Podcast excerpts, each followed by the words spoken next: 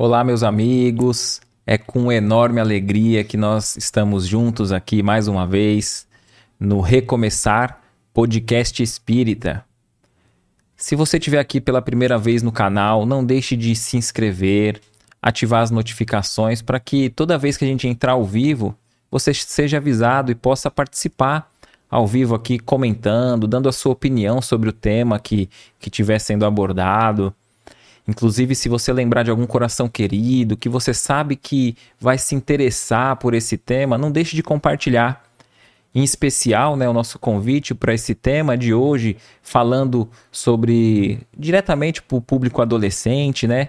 Então, encaminhe você para aquele adolescente que você conhece, para aquela pessoa que você sabe que vai se interessar por, por esse assunto de hoje, porque nós temos sempre aqui dito, né, que se um coração querido tiver ali a sua fé renovada, a sua esperança, um coração querido, nosso objetivo aqui já terá se cumprido.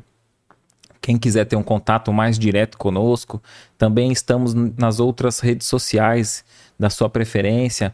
Basta pesquisar Recomeçar Podcast Espírita.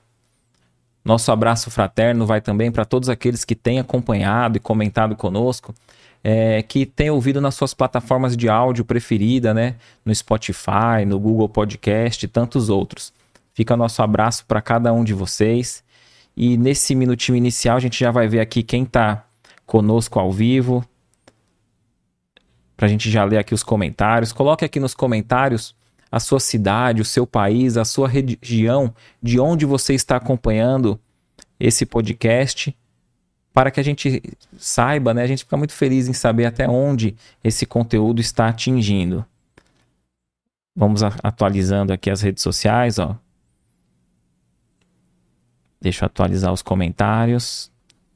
Ó que legal, a Márcia Gianni sempre com a gente, Leida Morvan, Marcelo Calil de Monte Alto, Vinícius Habib, uh, Elaine Queiroz, Camila Ramos com a gente aqui também, sempre conosco. Aqui, ó, meu xará aqui, Éder Alves acompanhando também. Pedro Borges. O Éder é de Criciúma. Nosso abraço fraterno a cada um de vocês. Vamos acompanhando aqui.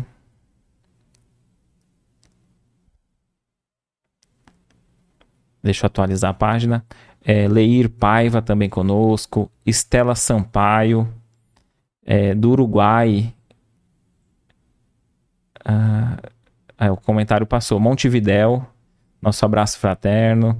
Sônia de Dracena, Marisa Riquieri, Vera Lúcia de Piracicaba, Luzinete, o Marcelo Mendes, ele é aqui de Mongaguá, né? Sempre, sempre com a gente.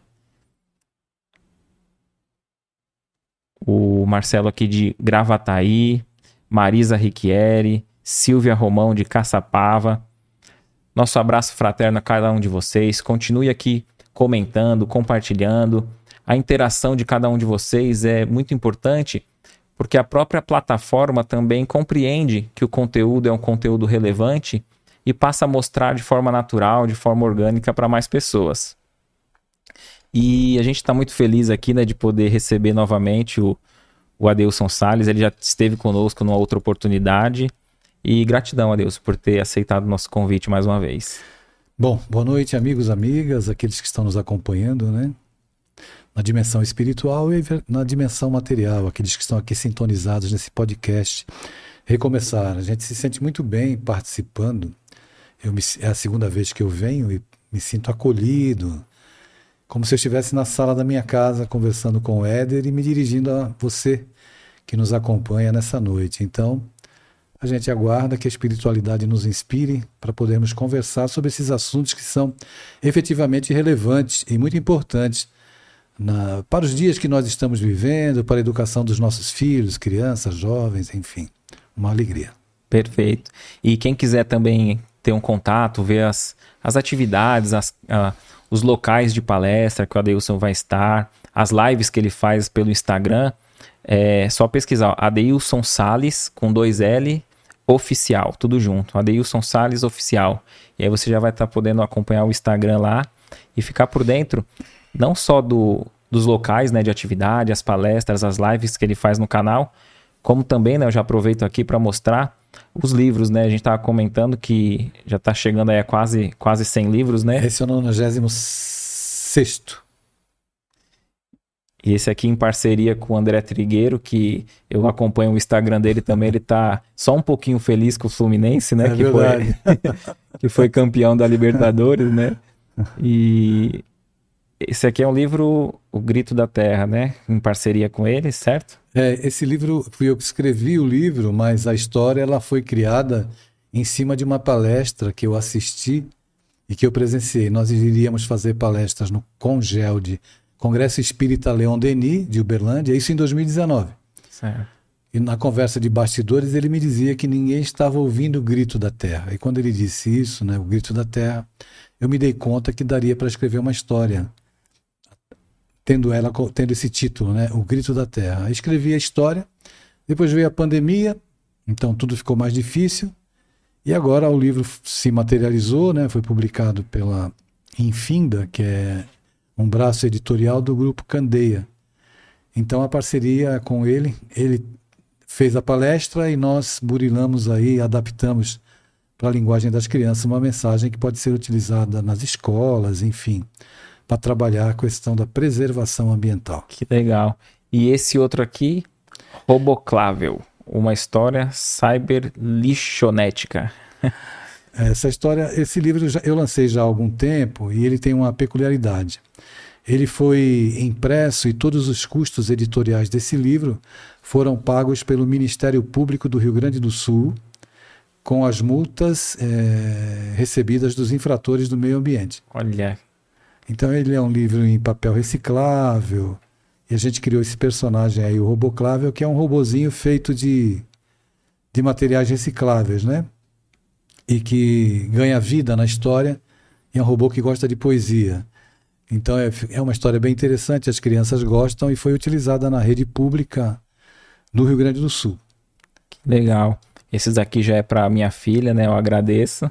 Ela, ela já tem, eu tenho lido para ela lá o do, do Evangelho, né? Fazer Sim. o Evangelho para criança e o do do nosso lar. Nosso lar para crianças. Nosso lar também. E aí tem o outro que eu ainda não, não comecei a ler com ela, que é o do Leon Denis. É, aquele é melhor você esperar a adolescência. Esperar, né? né? Ali é só por enquanto eu posso ler. É, só você pode ler por enquanto. e eu tinha até comentado, né, que ela ficou bem feliz, que ela...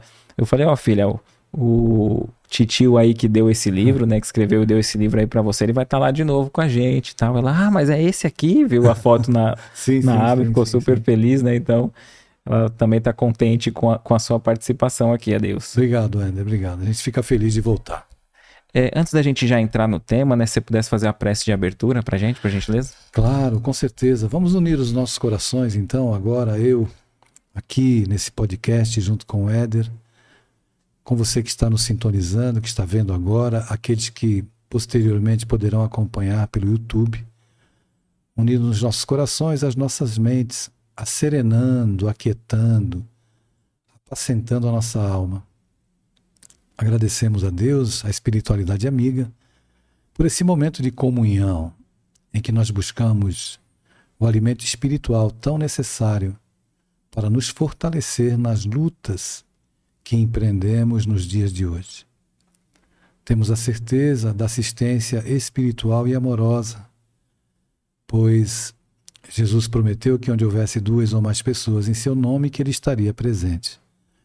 É com essa certeza que nós sentimos a presença do Mestre e da sua falange de amor, suplicando a ele que as vibrações desse momento possam chegar a todos os corações, a todos os lares que receberem as vibrações desse trabalho de amor, de paz, que a mensagem do Espiritismo abençoe e envolva a todos os corações e que o Cristo de Deus estenda a sua mão amorosa sobre todos nós, nos abençoando hoje e sempre. Assim seja. Graças a Deus. Ó Deus, você tem é, sua tarefa, né, diretamente aí para o público jovem, sempre viajando, né? A gente acompanha em vários lugares. É, pela sua experiência, qual que tem sido o, os maiores conflitos dos jovens recentemente? Bem, é, são muitos, né?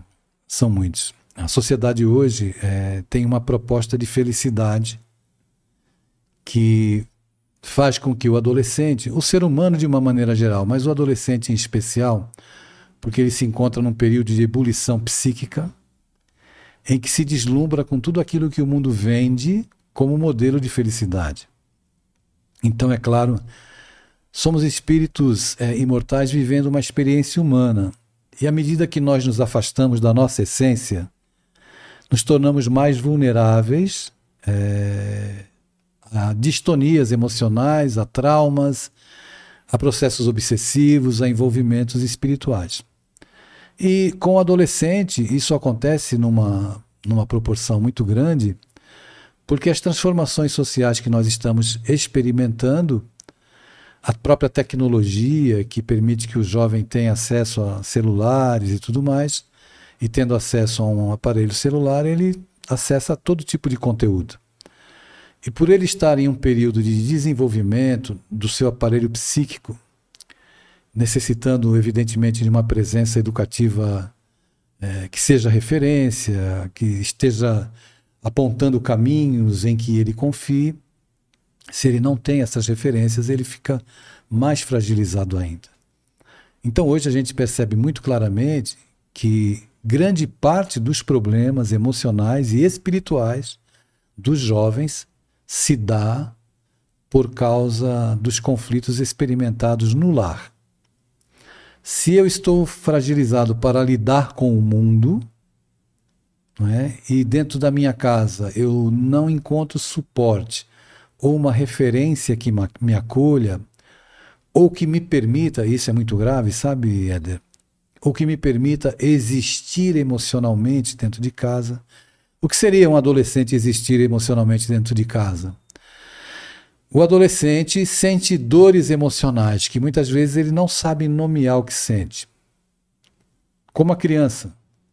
A criança não acorda, a sua filha não diz para você que está melancólica, ela não diz para você que está depressiva, ela não diz para você que está insegura e com medo. Todavia, né, não obstante, ela, ela sinta. Mas ela não sabe dizer. Ela pode fazer birra, ela pode acordar triste em um dia, pode estar instável emocionalmente. Ela pode ter um sono instável, acordar durante a noite, etc, etc, etc. Podem existir componentes espirituais nessa situação? Podem, mas provavelmente os, os conflitos advêm, nascem, têm a sua gênese na estrutura familiar. Então, uma criança como a tua menina, se ela observa ou passa a testemunhar no dia a dia ah, uma hostilidade entre você e a mãe dela, o porto seguro dos filhos são os pais. Se esse porto seguro começa a ruir, eles perdem a referência. Então isso implica numa série de consequências, mas a causa pode ser a mesma, uma fragmentação da família. E na adolescência o processo é o mesmo. Então isso é muito sério e relevante que a gente tem que considerar, não é? consoante a pergunta 459 do Livro dos Espíritos, Allan Kardec indaga aos imortais se os espíritos influenciam a nossa vida. E a resposta dos benfeitores é: influenciam a tal ponto, ou de ordinário, são eles que vos dirigem. E eles nos dirigem em todos os momentos em que nós estamos com as portas mentais não é? A, a, a, casa mental está escancarada. Nós entramos no processo de invigilância, seja por causa de um conflito, de uma briga, seja lá o que for. Então a gente, nós nos tornamos vulneráveis no campo psíquico, emocional. Daí a influência dentro da confusão que nós causamos por não administrarmos bem nem sentimentos nem emoções, nos tornamos vulneráveis. Se isso acontece comigo e acontece com você, imagine com um adolescente. E é, aí é que entra a questão do, da influência espiritual. E se o adolescente for médium, e a mediunidade a gente precisa ressaltar que ela não é a partir dos 21 anos, portanto, o adolescente também, se tem essa característica, a mediunidade é uma condição orgânica é, mas ela, é, de uma forma mais é, incisiva, ela se manifesta na adolescência. Perfeito. Fica mais vulnerável. Na infância existe como se fosse. É como se tivesse uma blindagem sobre a criança, embora algumas experimentem influência espiritual, algumas tenham é, algumas é, conotações de mediunidade, etc, etc. Mas a experiência mostra, a observância da própria vida, que as crianças, elas podem, as que manifestam é, a mediunidade de forma ostensiva são aquelas que têm de fato um papel a cumprir nesse, nesse campo e que isso vai se estender por toda a vida. A gente cita alguns, mas normalmente a criança que olha, conversa com amigos imaginários, a gente sabe que os espíritos nos ensinam que até os 7, 8 anos de idade, aproximadamente, a reencarnação está se completando. Então, ela pode estar com muita sensibilidade nas duas dimensões. E a gente não pode confundir isso com mediunidade, porque chega um período em que isso cessa. Ela para de conversar com os amigos imaginários, vem a puberdade, que são as transformações orgânicas. Puberdade é diferente de adolescência. Puberdade é mudança orgânica, muda a voz, nascem os pelos, estirão do crescimento, muda o cheiro. Adolescência é o período da ebulição psíquica. Me alonguei demais, né? Não, eu ia, eu ia perguntar exatamente o que você acabou respondendo do, desse período né, da, da infância. É mais assim, um, um, um, problema, uma dificuldade do núcleo familiar, né? Sim. Então, um, talvez não seja propriamente uma influência espiritual, mas depois o, o jovem pode ter essa influência. E todos têm influência espiritual, mesmo sem ser médio ostensivo? Todos têm. Nós somos espíritos vivendo uma experiência humana. Então, nós não somos daqui, nós estamos aqui momentaneamente. E como espíritos, a gente recebe a carga energética, é, vibracional da outra dimensão. Aí eu estou falando da pergunta 459, que eu disse agora há pouco, em que Allan Kardec pergunta se os espíritos influenciam a nossa vida. Influenciam a vida de todos. E, e, nos dirigem quando nós estamos num processo de confusão mental, emocional, e a gente fica vulnerável. Nós, porque nós não somos marionetes, mas a gente precisa ter controle da própria vida, daquilo que pensa, da, da, das ações e não das reações. Todas as vezes que a gente reage a qualquer impulso exterior, a qualquer provação, provocação, nós ficamos vulneráveis. Né? Perfeito. Nessa questão da, da juventude, do adolescente ali, é, o que dizer diretamente para esse jovem é, que ele está com dúvida na sua área sexual, na sexualidade? Como a gente poderia abordar essa questão? Veja, eu não posso generalizar. Então eu não tenho uma fala que abranja todos os jovens. Por que, Éder, que eu não posso generalizar? E a gente tem que ser muito responsável quando fala sobre esses assuntos, né? Sim. Porque existem garotos que são efetivamente homoafetivos, garotas que são homoafetivas. E existem garotos e garotas que estão apenas experimentando uma confusão com relação à sua própria sexualidade. Quando eles me procuram, eu digo para eles que a sexualidade não deve ser motivo de preocupação agora que é importante que eles vivam a vida deles na fase atual, não é? mas a gente sabe também que o adolescente começa, inicia sua vida sexual cada vez mais cedo, e eu me deparo com adolescentes que experimentam a relação porque querem se identificar ou bu buscar a própria identificação no contato com, com um parceiro ou com uma parceira. E é claro que existe uma vulnerabilidade emocional nesse contexto. Então, muitos acabam se identificando. É, existe um modismo, e é interessante porque os adolescentes me dizem: Olha, eu não beijei ninguém ainda na escola, eu sou bebê, sou boca vista. Na minha sala de aula todo mundo beijou. O que, que vai ser de mim se eu não beijar ninguém? Então, isso que parece ser um, algo pueril, por isso que a gente precisa respeitar o sofrimento do adolescente. Quando o adolescente disser que está triste, a gente não pode dizer que é frescura. A gente tem que respeitar. Porque a gente não sabe o que se passa no coração dele. E a gente conhece os nossos filhos, mas não conhece profundamente. Você, você está educando um, cor, um espírito, não está educando um corpo. Isso muda o contexto da educação. Dessa forma, é, nós precisamos. É claro que seria importante se eles tivessem uma orientação segura.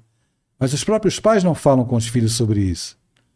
No campo religioso, parece que a gente tem que educar do coração para cima. E o corpo é a manifestação do espírito, é um instrumento de manifestação do espírito. Então, nós precisamos conversar de maneira responsável com o adolescente, não é? Para que ele possa compreender os, uh, os riscos das doenças, o risco do processo masturbatório, que se tornar um vício pode virar processo obsessivo, mas que é normal no desenvolvimento de qualquer ser humano, mas se virar vício, eu vou repetir, pode abrir campo para enfermidade emocional e para processo obsessivo. Porque a pornografia hoje, na sociedade erotizada, sexo banalizado. Eles conseguem acessar todo tipo de conteúdo. Por isso que a educação deve ser responsável. Por isso que dentro do processo de evangelização, a gente precisa falar sobre sexualidade. Não dá para tratar do espírito dentro da casa espírita apenas, esquecendo que ele se manifesta num corpo. E que o grande mal e dificuldade, né, e muitos jovens acabam é, enveredando por caminhos menos felizes, porque eles desconhecem e não tem quem os oriente. Agora, a gente não está aqui responsabilizando os pais, porque os pais também não tiveram com quem conversar. Então é preciso quebrar esse paradigma, tirar os tabus, deixar os tabus de lado e entendermos que a manifestação humana, né, a espiritualização, ela passa pela humanização. Então a gente precisa compreender a nossa humanidade seus, nas suas várias instâncias, e é um fator é, que é um gatilho grave que deflagra processos de muito sofrimento a questão da sexualidade. Por isso que cada caso é um caso. E eu não, não posso dar uma receita e ser, e ser mal interpretado aqui, sabe, Éder? Porque é um assunto delicado. Um garoto que é gay, por exemplo, é, e tem um pai homofóbico, ele corre o risco de se suicidar. Porque ele tem medo de decepcionar o pai. Se o contexto familiar for muito opressivo, ele nunca vai falar com o pai, nunca vai falar com a mãe. Então vai viver tomando remédio, vai viver é instável, é inseguro, tem medo. Muitos dos problemas que se manifestam como problemas emocionais podem ter a sua origem dentro desse contexto da sexualidade. E é evidente, perdão, que se o garoto ou a garota são médiums, isso pode ser potencializado por espíritos perturbados e perturbadores. Isso é muito sério. Então, um garoto médium, por exemplo, que observa o pai e percebe que o pai fala uma coisa e faz outra, de repente, num dia, num belo dia, ele que sempre está submisso à educação e tudo que o pai exige, em um belo dia ele se rebela Aí o pai começa a discutir com o adolescente. Depois de cinco minutos, você não sabe mais quem é adolescente. E o pai não sabe, ou as pessoas não sabem que de repente eles podem estar é, discutindo com o espírito obsessor.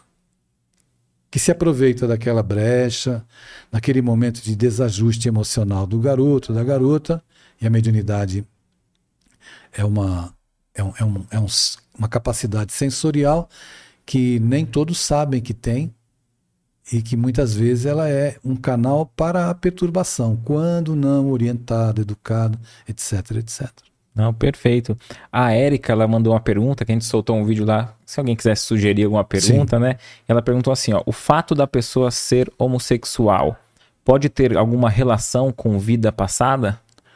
Olha, no, na revista Espírita de 1866, de janeiro, é, acho que eu disse isso até quando eu estive aqui anteriormente. Tem um artigo que Allan Kardec escreveu que tem o título As Mulheres Têm Alma.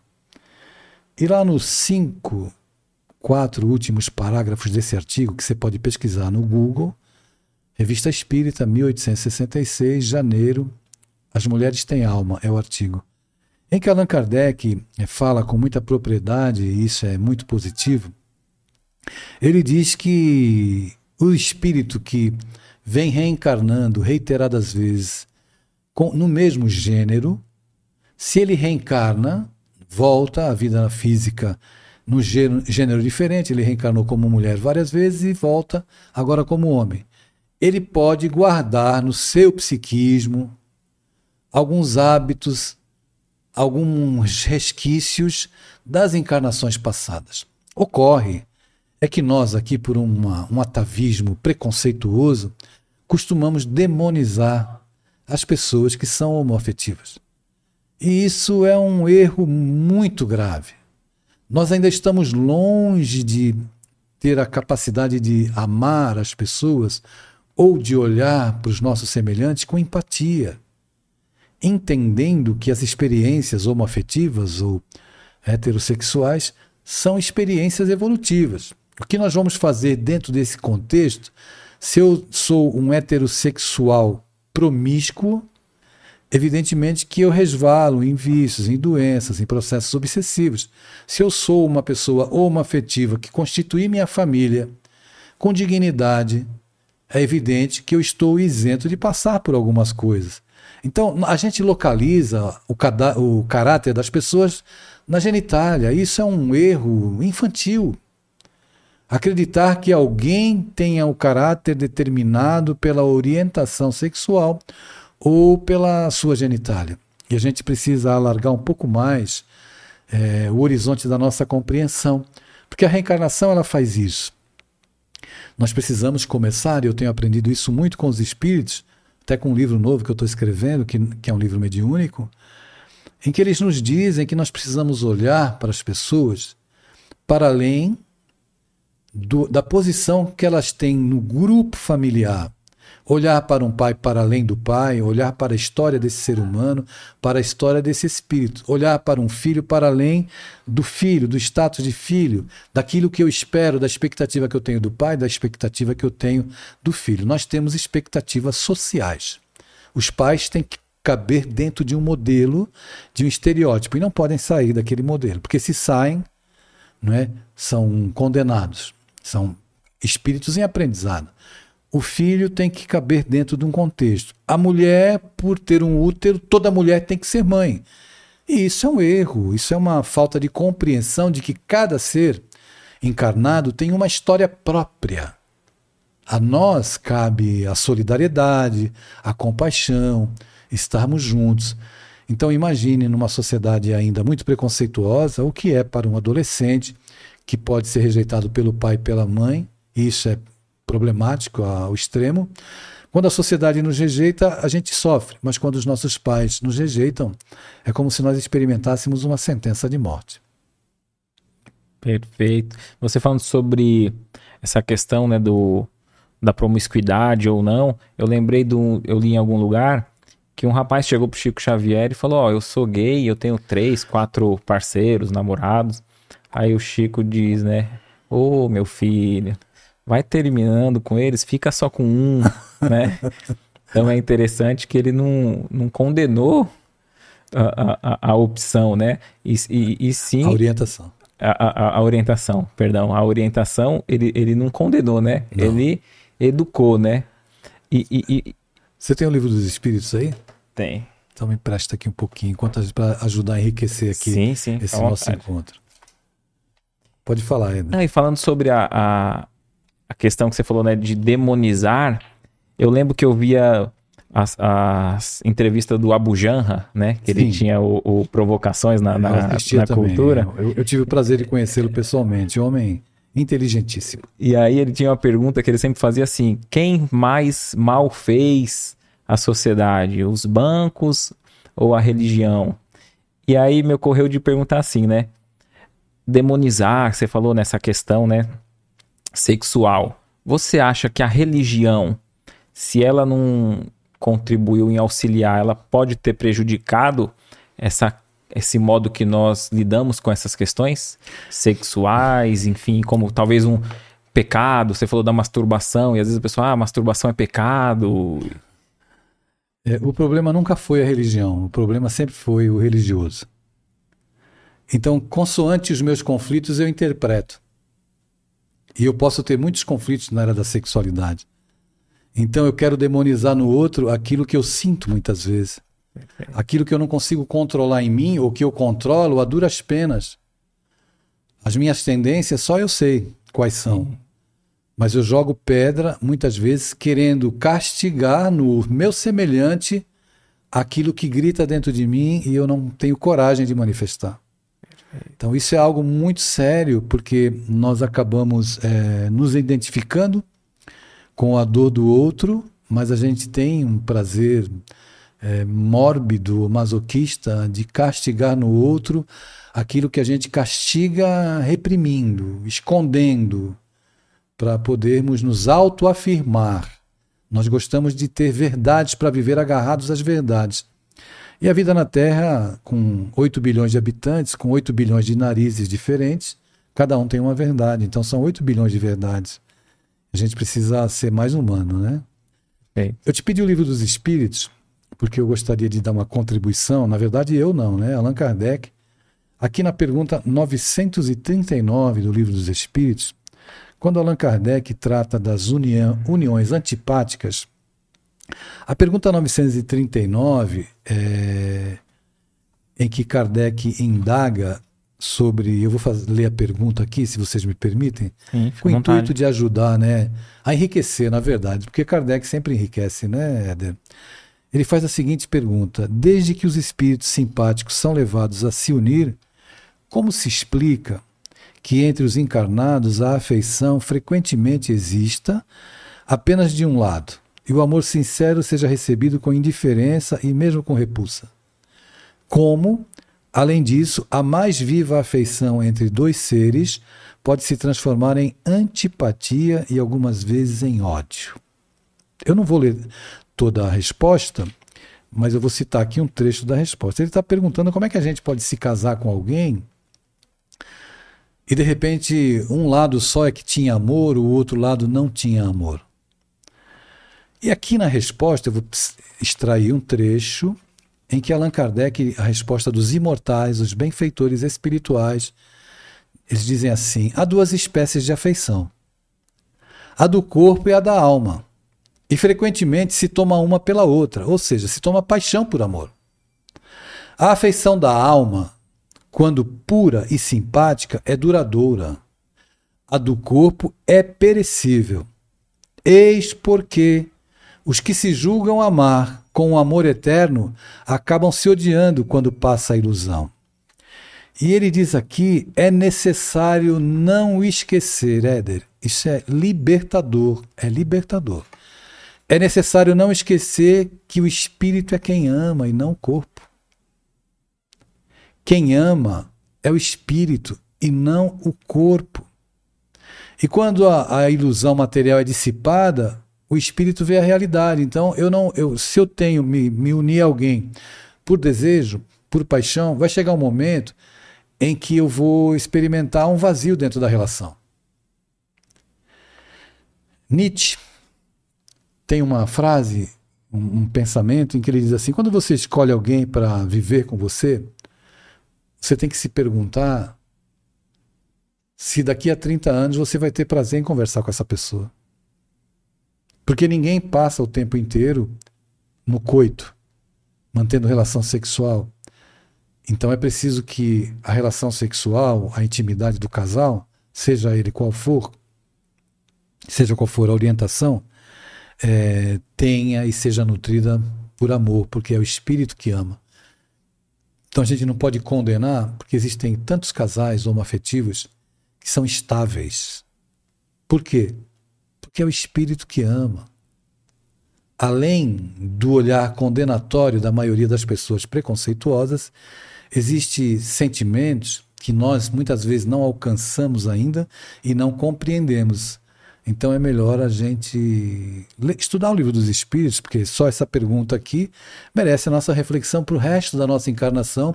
Quantas vezes nós amamos e quantas vezes quem amou foi o corpo? Sim. É importante a gente é, é, refletir sobre isso. Eu tenho muito que refletir nesse particular. Então hoje já é, nesse momento da minha vida eu vejo que a sabedoria e a verdade que está contida nesse livro é o espírito que ama. Agora na adolescência, né, é evidente que é mais difícil haver esse discernimento. Eu disse no começo que o aparelho psíquico do adolescente ainda as suas instâncias ainda estão sendo estruturadas. Por isso que é importante a presença de pai e de mãe. Perfeito. E, até nos dias atuais, né? É, você tinha mencionado antes ali sobre a banalização, né? E a gente vê hoje em dia tem aplicativo para pegar um carro Uber ali. Tem um aplicativo do iFood. Você sentiu fome, você pede Exatamente. um lanche. E tem aplicativo que você sentiu uma necessidade, um desejo sexual, escolhe Exatamente. como um cardápio os Exatamente. aplicativos de encontro. É, até eu conversando com uma pessoa recentemente, né, falando que eu tô casado há muito tempo, né? E aí, como é que tá eh, essa geração agora, tal, né? Falou: "Ah, tem um WhatsApp lá, é só mandar o emoji de um foguinho. Ela já sabe o que que é, o que quer. Eu falei, mas aí não tem diálogo? Não, é o- ambos, ambos já sabem o que é. É só pro, pro ato ali sexual em si. Então, acho que tá banalizado nesse sentido, né? Os cachorros também fazem sexo, mas necessariamente não amam. Então, quando eu busco apenas o mundo das sensações, o eu, a consciência, fica embotada. Nós nos afastamos da nossa essência. E com isso, a gente fica correndo atrás das sensações, das emoções, até que em determinado momento a vida vem, traz alguma fatura, e nós temos muita dificuldade em administrar a impermanência da vida. Porque a gente está edificando, construindo a nossa casa, a nossa vida em cima da areia movediça que é o desejo. E o desejo passa e a casa rui, acaba ruindo. Perfeito. Você falando sobre esses encontros de alma, eu lembro de uma pergunta que fizeram eh, aqui na página, não foi nessa, nesse recentemente, né? Mas ficou na minha memória porque não, não foi ainda respondida aqui, né? Eh, falando sobre esses planejamentos reencarnatórios, e a gente vê muito livro falando, né, sobre o casal lá no plano espiritual, planeja reencarnar e se unir. Existe também esse planejamento reencarnatório para casais homoafetivos, para que se unam, se encontrem na encarnação? A gente precisa ponderar que o espírito não tem sexo, segundo a pergunta 200 de O Livro dos Espíritos. Então, não se leva em conta se foi ou, ou vivenciou uma experiência homoafetiva. O que se leva em conta é o quanto se amou e o quanto se respeitou. É a base da construção para quem deseja reencontrar um grande amor numa vida é, futura, reencarnando aqui na Terra. É, não foi a orientação sexual, não é a orientação sexual que determina, porque o caráter das pessoas, eu volto a dizer, não está na orientação sexual, nem na cor da pele, nem no uso de piercings e tatuagens. Isso é outra coisa, nem na etnia, nem na religião. Então, o que, o, que a, o que faz parte de uma lei natural é a lei do amor. E a lei do amor não leva em conta que gênero o espírito teve na sua última encarnação. Perfeito. Você tinha mencionado sobre a, a autoaceitação, né, da sua condição e até a aceitação dos pais com, com a, a condição, né, do, do filho. É, você tem algo para nos orientar, até pessoal nesse aspecto, né? Bem, eu tive a minha experiência própria, né, com o meu filho que me é, no, me notificou algum tempo atrás, alguns anos atrás, que era filha. É evidente que eu experimentei naquele momento um sentimento ambíguo. É, eu, eu já tinha não, não eu já tinha um comportamento de acolhimento com esse público para acolher adolescentes, garotos e garotas que sempre me buscaram. Mas no meu caso chegou o momento de vivenciar a experiência pessoal. E quando meu filho me disse isso, eu disse para ele que eu o que, que iria mudar no nosso amor. Eu te amo e, e, e não vai mudar o meu amor, né? Então, eu aproveitei aquele momento para pedir perdão para o meu filho. Pedir perdão porque eu viajo muito, faço muitas palestras e dizendo para os pais prestarem atenção nos filhos. Então, eu pedi perdão a ele porque eu não tinha prestado atenção nele. Ele foi muito generoso comigo, me dizendo que eu não me preocupasse porque tinha sido muito difícil ele chegar até aquele momento. E a, o que nessa história marca, e eu tenho obrigação, quando me perguntam, eu tenho obrigação de falar sobre ela, com o intuito não de me tra trazer um exemplo uh, da minha vida pessoal, mas porque outros pais precisam de acolhimento e precisam entender que os filhos é, não é orientação, a condição de cada um que vai determinar se eles serão pessoas felizes ou não. Agora, quando os pais estão juntos, a família estende as mãos para se vivenciar uma experiência como essa, é evidente que fica muito mais fácil eles atravessarem esse, esse oceano de provas que é a vida aqui no planeta Terra. Quando meu filho me disse que era filha, eu não fiquei triste. Eu fiquei 15 dias com dificuldades para dormir, mas não porque eu tinha uma filha trans. Eu tinha medo do que o mundo podia fazer com ela. Esse era o meu medo.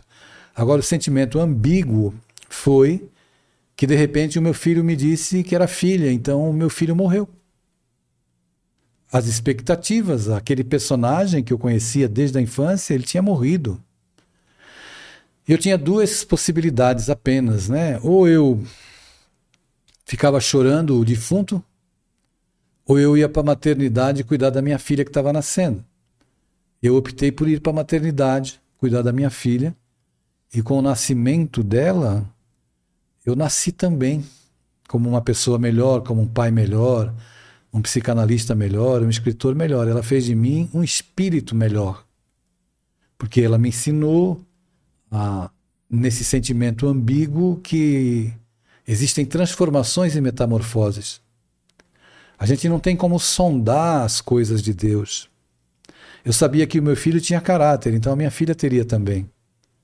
Eu sabia que meu filho era inteligente, então a minha filha continuaria, seria inteligente também. E foi o que aconteceu. Hoje ela é uma mulher muito bem sucedida, está muito bem, mora em Berlim, na Alemanha. Mas a parte mais bonita da história, é, Éder e amigos e amigas que nos acompanham, não é o fato de eu aceitar meu filho, minha filha, né, Ana Carolina. A parte mais bonita da história, que comprova o que essa questão 939 nos trouxe hoje aqui na leitura, que é o espírito que ama, e isso é lindo demais, né? Tocante, é tão profundo que às vezes a gente não compreende a profundidade das coisas de Deus. É que o meu filho era casado. Ele não tinha filhos, ele era casado. E quando ele surtou, que precisou de tratamento psiquiátrico, quem cuidou foi a esposa. Quem ajudou o meu filho a fazer a transição do masculino para o feminino foi a esposa. Quem continua casada com a minha filha Ana Carolina e vivendo em Berlim é a esposa. Isso mostra que o amor entre elas não estava localizado na genitália, porque é o espírito que ama. Quando o espírito ama, as dificuldades materiais, as diferenças, elas ficam para trás. Porque o amor ele transcende as sensações de um orgasmo. Um dia nós compreenderemos isso. E como que foi é, encontrá-la como Ana Carolina? Foi difícil, porque eu tinha, depois que ele me deu a notícia e foi por telefone, eu viria para São Paulo, naquela época eu não estava em São Paulo, para fazer a, a palestras, né? Então, quando ele me deu a notícia, já no dia seguinte, quando eu acordei pela manhã, eu já comecei a exercer a minha nova paternidade. Eu tinha que trocar o artigo masculino definido O pela letra A. Então, pela manhã, eu mandei uma mensagem no WhatsApp: Bom dia, filha. Depois, boa tarde, filha. Depois, boa noite, filha. Então, eu fiquei um mês me preparando. Eu teria que voltar a São Paulo e, pela primeira vez, eu iria encontrar minha filha. E quando eu volto, o mês passou muito rápido. e quando eu volto a São Paulo, eu fiz cumprir a jornada de palestras e chegou o dia de encontrá-la. Acordei pela manhã, eu estava em, em Santos e teria que ir para São Paulo, onde ela morava, perto da estação metrô Santa Cruz. E eu fiquei pensando que eu deveria comprar um presente para minha filha, mas não sabia o que comprar. O dia passou, a noite veio, e quando o Uber parou em frente ao edifício da minha filha, eu olhei para o outro lado da avenida e tinha uma floricultura. Então eu pensei, vou comprar flores para minha filha. Mulheres gostam de flores. Eu atravessei a rua, escolhi os botões, sou escritor, não tive dificuldades em escrever um cartão para colocar nas flores, falando do meu amor e do quanto eu desejava e desejo que ela seja feliz. Coloquei as flores, coloquei o cartão nas flores, abracei aquela, aquele ramalhete muito bonito. Ela morava no 11 andar. Peguei o elevador e cada andar era um trabalho de parto, uma contração na minha alma por encontrar esse ser que até então era desconhecido para mim, essa mulher que eu não conhecia e que certamente meu filho sofreu muito por experimentar a disforia, que é o sofrimento causado pela não identificação com o próprio corpo. Os onze andares foram vencidos e quando eu cheguei no décimo primeiro andar, eu respirei fundo, saí pela porta, toquei a campainha. Quando eu toco a campainha, a porta se abre e tinha uma mulher diante de mim. Então, dos pés à cabeça, eu olhei para ela, as unhas, a roupa, o cabelo, a maquiagem, o batom. Assim que ela me viu com as flores nos braços, ela começou a chorar. Essa coisa das mulheres. Quando eu vi minha filha, eu comecei a chorar também. Essa coisa de pai, de pai que ama. Nós nos abraçamos, eu nunca beijei tanto a minha, o meu filho como beijava a minha filha. Ela levou as flores para o quarto, foi se recompor, porque a emoção foi muito grande. Nós tivemos uma noite maravilhosa, jantamos. No dia seguinte eu peguei o voo para o meu destino e a minha filha prosseguiu vivendo, enfrentando as lutas inerentes, aquilo que ela sente, aquilo que ela é e a forma como ela deseja viver. A mim, cabe o papel de continuar dizendo a ela todos os dias que amo ela e que estarei com ela até o momento em que Deus me permitir ficar aqui na terra. Porque eu entendo que o papel de um pai e de uma mãe é estar ao lado dos filhos. Não atender conceitos sociais. Não atender é, o orgulho das pessoas que muitas vezes acham que os filhos devem ser aquilo que elas querem que eles sejam. Eu não penso mais assim. É, eu não sou uma pessoa perfeita, eu tenho muitas dificuldades. Mas nesse particular, no tocante à minha filha, eu falo, olhando para você que está nos acompanhando aqui com muita tranquilidade, porque o que eu estou dizendo, eu estou fazendo. E isso me deixa muito feliz. Lindo, muito bonito esse, esse fato aí entre, entre vocês, né? E, e inspirador para muitos pais, sem dúvida. É, Adeilson, tem, tem uma questão que tem vindo à mídia, assim, né? Que até com certa frequência ultimamente, que é esses atentados às escolas, né? Sim. É, jovens que entram e cometem uma chacina ali. É, você acha que pode ser influência espiritual, uma consequência do bullying, é, essas questões dos jogos agressivos? Todas elas ou algumas outras? O que, que você pode dizer sobre isso, que é algo preocupante nos dias atuais, né? Nós não podemos, um, diante de um problema tão complexo, é, citar uma única causa. São causas multifatoriais. Então, desde a rejeição em casa, desde a da invisibilidade dentro de casa, desde a orfandade emocional, os garotos e garotas que têm pais em casa, dentro de casa, mas não têm pais dentro da vida. São uma série de fatores, o próprio bullying na escola, a própria inadequação e também as questões espirituais. Também as questões espirituais, as influências, os processos obsessivos. Mas é evidente que num contexto hoje desse planeta que valoriza o grito, a agressão, que valoriza, muitos valorizam andar armado.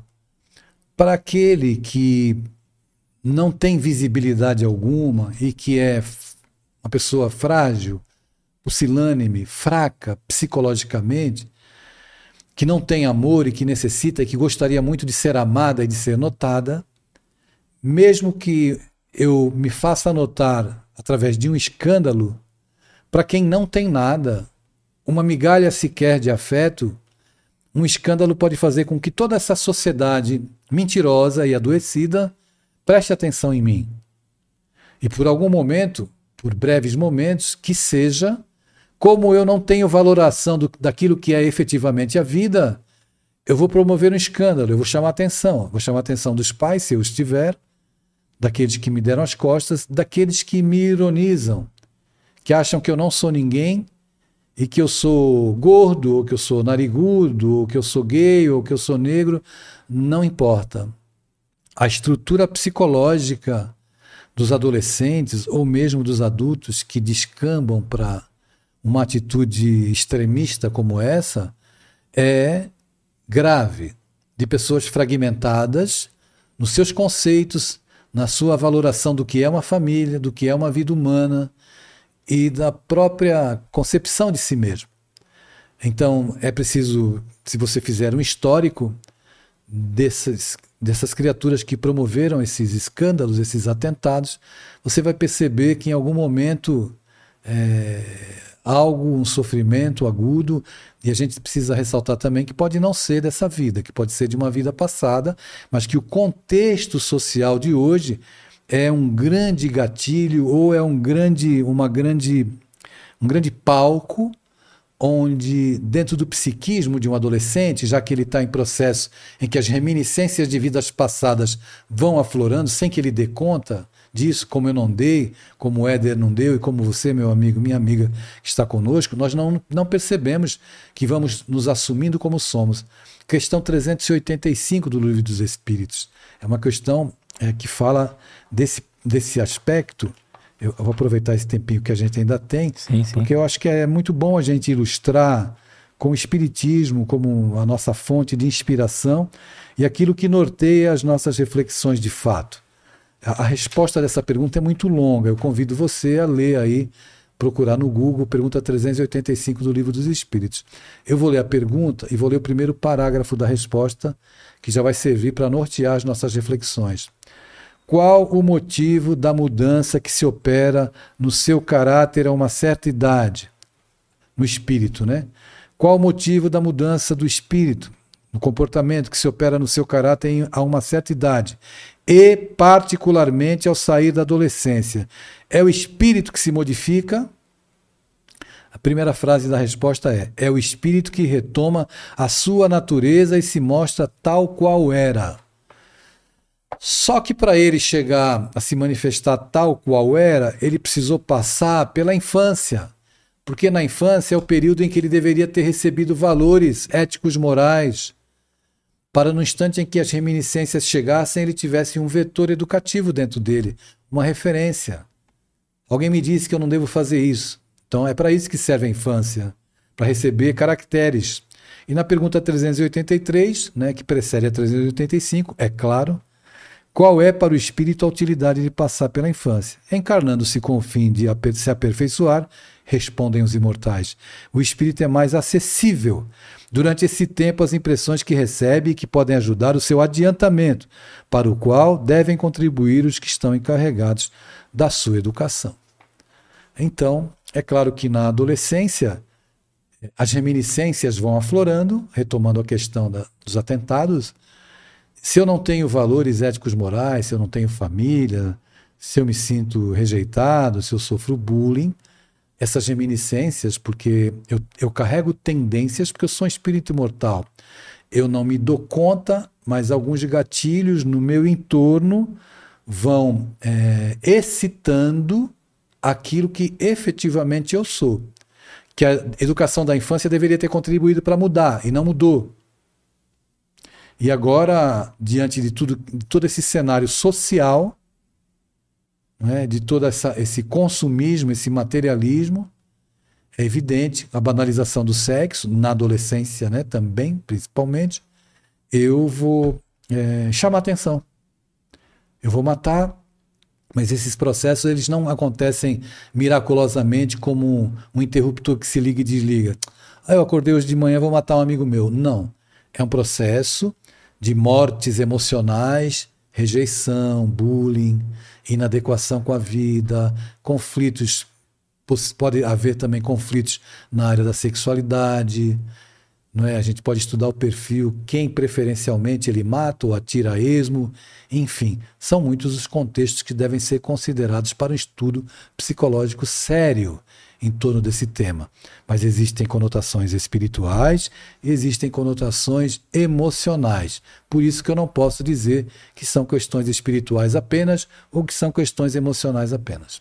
Perfeito, muito, muito bem esclarecido. É, antes de eu passar a palavra para você finalizar né, o, o, podcast, eu gostaria só que você contasse uma, uma história, um, um caso que eu achei muito interessante sobre a, a espiritualidade te chamar para uma reunião mediúnica? Como que, como que aconteceu isso? Bem, é passado. Hoje eu posso falar abertamente, antes, antes eu não falaria, porque hoje o meu trabalho está sedimentado, né, Éder? Então, se eu falasse um fato dessa natureza que parece surreal, é, daria a impressão que eu estava querendo me promover e eu não preciso de promoção nesse campo. Em 2014 eu fui participar de um, de um congresso espírita em Goiás e encontrei na porta do hotel o palestrante, uma pessoa referência no meio espírita, Haroldo Dutra, junto com o Júlio Corrade. Júlio Corrade era, ainda é, se eu não me engano, o diretor executivo do Instituto Ser. E naquela época o Haroldo estava muito unido e vinculado ao Instituto Ser. Então, eles me convidaram para jantar. Eu aceitei, nós fomos jantar aquela noite e o Haroldo estava fazendo palestras acerca do livro Boa Nova. O livro Boa Nova, do espírito Humberto de Campos, irmão X, psicografado pelo Chico, tem 30 capítulos. Ele iria fazer 30 palestras. Já tinha feito nove. No jantar, eles me deram de presente nove DVDs das nove primeiras palestras que, que Haroldo estava fazendo, tinha feito. Eu levei para casa e eles me é, sugeriram que eu tentasse adaptar para criança ou para adolescente. Projeto esse que está saindo agora, né? A gente está fazendo aos poucos, mas está saindo. É, eu agradeci, nós jantamos e um tempo depois, mês, dois meses depois, é, o Júlio Corrade me enviou uma mensagem pelo Facebook é, dizendo que eu precisava ir em algum momento em Belo Horizonte, eu morava aqui em Santos, e o Instituto Ser em Belo Horizonte. E eu disse que tudo bem, né? Qualquer, a qualquer momento eu iria. Passaram-se mais uns dias e ele me mandou uma mensagem dizendo: Você tem que vir a Belo Horizonte porque aconteceu algo aqui do seu interesse. Então a gente conversou, falamos por telefone e eu disse para ele: arruma um lugar para que eu possa dormir em Belo Horizonte, para que eu não pague hotel, e eu vou comprar as passagens. Então eu comprei as passagens logo depois que desliguei o telefone. 15 dias depois, se eu não me engano, o prazo, eu voei para Belo Horizonte. E quando eu desci, me desembarquei no aeroporto de Confins, o Júlio Corrade, era 11h30 da manhã, o Júlio Corrade me pegou no aeroporto. Quando eu entrei no carro, era 11h30 da manhã, ele me disse assim, olha, Deilson, eu... O Instituto Ser está tomando muitas decisões aqui na estruturação do nosso trabalho e a gente só toma decisões baseadas na orientação da espiritualidade. E tem muitos espíritos se comunicando conosco. Nosso trabalho é muito sério, etc, etc. E aconteceu um fato aqui. Se você não quiser acreditar e quiser voltar para sua casa, não tem problema, eu te levo de novo para o aeroporto, etc. Eu disse a ele: Olha, eu. A sua conversa está meio estranha, né? Ele disse: Não, é que se você não acreditar, etc. Eu falei: Disse a ele: Olha, Júlio, você pode falar, seja o que for, né? Não importa. Ele me disse: Olha, o que acontece é que não fomos nós que te chamamos aqui. Eu disse: Olha, você me mandou mensagem. O Facebook era seu, eu falei contigo. Você disse que eu deveria vir aqui porque aconteceu algo do meu interesse e você disse que não me chamou. Não fomos nós. Mas quem foi então? Ah, foram os espíritos. Os espíritos me chamaram? É, eles te chamaram. E quando. Eu vou te levar para almoçar agora. E quando for. É, 14 horas tem a reunião mediúnica. Aí o espírito incorpora lá na Mary e você fala com ele. Pergunta para ele por que ele te chamou. É evidente que aquilo eu estava acreditando que eu estava vivendo um delírio. Porque não é possível alguém me chamar para sair de São Paulo para Belo Horizonte para dizer que os espíritos me chamaram. Fomos para o shopping e eu só consegui comer três folhas de alface, né?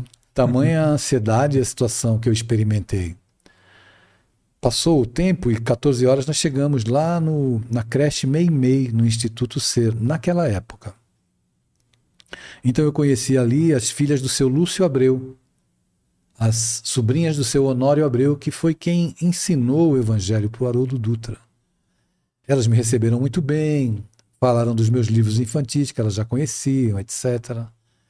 Deu 14 horas, nós fomos para uma mesa como essa, um pouquinho mais comprida, uma mesa nesse estilo retangular. Eu sentei aqui, uma sobrinha do seu Honório Abreu aqui, na minha frente sentou uma mulher que eu nunca vi na minha vida. Do lado dela sentou a outra sobrinha do seu Honório e do meu lado esquerdo sentou o Júlio. Ele pegou o gravador, ligou, colocou na mesa fizeram a leitura de uma mensagem, a prece, o Espírito incorporou na mulher que estava na minha frente e disse assim para mim: Eu pedi para te chamarem aqui porque a gente fica do teu lado te falando as coisas e você não escuta, não presta atenção. Então aquilo foi um impacto muito profundo. Eu fiquei assim, sem saber o que dizer. Mas aí ele me disse assim: Você sabe aquele texto que você estava escrevendo, que está guardado assim, assim, assim? Eu falei: Sei, ninguém sabia, porque só eu que sabia do texto. Pois é, aquele texto nos interessa publicar, porque ele é nosso. É um texto que eu escrevi três capítulos e, e levei 14 anos para escrever o resto. Eu não sei. Ele, ele falou: É nosso. E aí ele começou a citar outros textos e dizer outras coisas que foram me colocando os meus pés no chão, de certa forma, e me trazendo essa realidade de que eu era, dentro desse trabalho realizado, um instrumento. E eu não me dava conta. Ele conversou comigo 53 minutos. Eu tenho a conversa guardada e gravada até hoje. Isso já faz mais de 10 anos. 12, 13 anos. Ele me orientou, ele falou da minha vida sem me expor na frente das pessoas conversou, conversou. E eu chorei muitas vezes. É, ele, de certa forma, me preparou para problemas graves que eu teria depois, me aconselhando a ser dócil para o que iria me acontecer, para não recalcitrar, não me rebelar, para ser dócil. Eu não imaginava o tamanho das lutas que viriam depois. E uma frase ficou na minha cabeça até hoje e não, eu não tenho como não repetir. Ele disse assim: não, duas frases na verdade. Ele me disse assim: Você é muito tolerado e pouco querido. Você é muito tolerado e pouco querido. E foi falando, me, me acolhendo e disse assim: Se daqui a um tempo faltarem braços humanos para te abraçar, nunca se esqueça que os braços do Cristo estão abertos para você. Naquela hora eu não conseguia ter a dimensão do que eu iria viver, das dores que tomariam conta da minha vida e a prova delicada que eu passei, grave mesmo, que poderia por fim e termo a minha encarnação e ao meu trabalho. Então ele me disse: se você quiser ser internado no manicômio amanhã, você saia daqui e diga que estava conversando com Humberto de Campos. Eu fiquei absolutamente num estado assim aparvalhado, sem sem entender tudo aquilo. Hoje eu entendo, né? 15 dias depois ele me mandou Outro áudio, ele me mandou, eu não estava lá, 15 dias depois eu estava em São Paulo, com novas orientações, com um roteiro de estudo, de livros para estudar, e disse que sempre estaria comigo e que havia uma, uma, uma grande quantidade de espíritos que gostariam de escrever, né? Enfim, e essa experiência realmente eu, eu tenho lá gravado, então eu tenho a prova, mas é algo que jamais eu não tenho como esquecer e que eu sempre guardei para mim, porque eu não queria expor, naquele momento pareceria uma, uma apelação, né? como se eu quisesse me promover e eu hoje não há essa necessidade, então eu conto, porque para você que está aqui comigo, esses mesmos braços do Cristo estão abertos, para você também, não é para mim. Eu não tenho uma, não existe uma predileção pelo Adeilson. Existe um amor por todos os filhos de Deus só que nós precisamos ter consciência de que somos filhos de Deus, com direitos, mas também com deveres. Perfeito, excelente, Adeus. Eu, eu gostaria de agradecer né, aqui a cada um de vocês que compartilharam, é, comentaram, interagiram conosco. Se você tiver um coração querido, alguém que você sabe que vai se interessar, se interessa por esse tema, não deixe de compartilhar, né? A gente sempre incentiva não somente a compartilhar aqui o conteúdo do, do Recomeçar, mas que a gente possa utilizar da tecnologia, das redes sociais em favor do bem, né? Do próximo. Incentivo você também a, a visitar e seguir o Adeilson Sales no Instagram, Adeilson Sales Oficial, acompanhar também as lives que ele faz por lá, as publicações, para ter um contato mais direto também com ele e deixar aqui, adeus, a gratidão a você mais uma vez. É, gratidão é minha. Tempo voa, né? Foi muito, muito rico esse, esse bate-papo e deixar os minutos finais aí para você é, concluir esse podcast da maneira que você quiser. Eu quero só agradecer, né? Eu tenho tomado essa fala como uma uma, uma manifestação necessária. Porque muito tempo eu posso ter transitado pelo mundo como muitos transitam ainda, sem saber a razão da vida. Eu aprendi que o sentido da vida é ser útil. Então, quanto mais útil nós formos dentro do contexto da dinâmica da nossa existência, onde nós estivermos inseridos, é importante que a gente faça o melhor sempre. Quanto mais utilidade, mais sentido a nossa vi a vida ganha. Então, Jesus disse que veio aqui para ser servido. Para servir, perdão. Eu vim para servir e não para ser servido. Mas ele poderia ter dito também: eu vim para ser útil. E nós precisamos aprender que nós podemos ser úteis em várias instâncias e essa é a benção de, de viver. Muito obrigado. Gratidão. Muita paz a todos.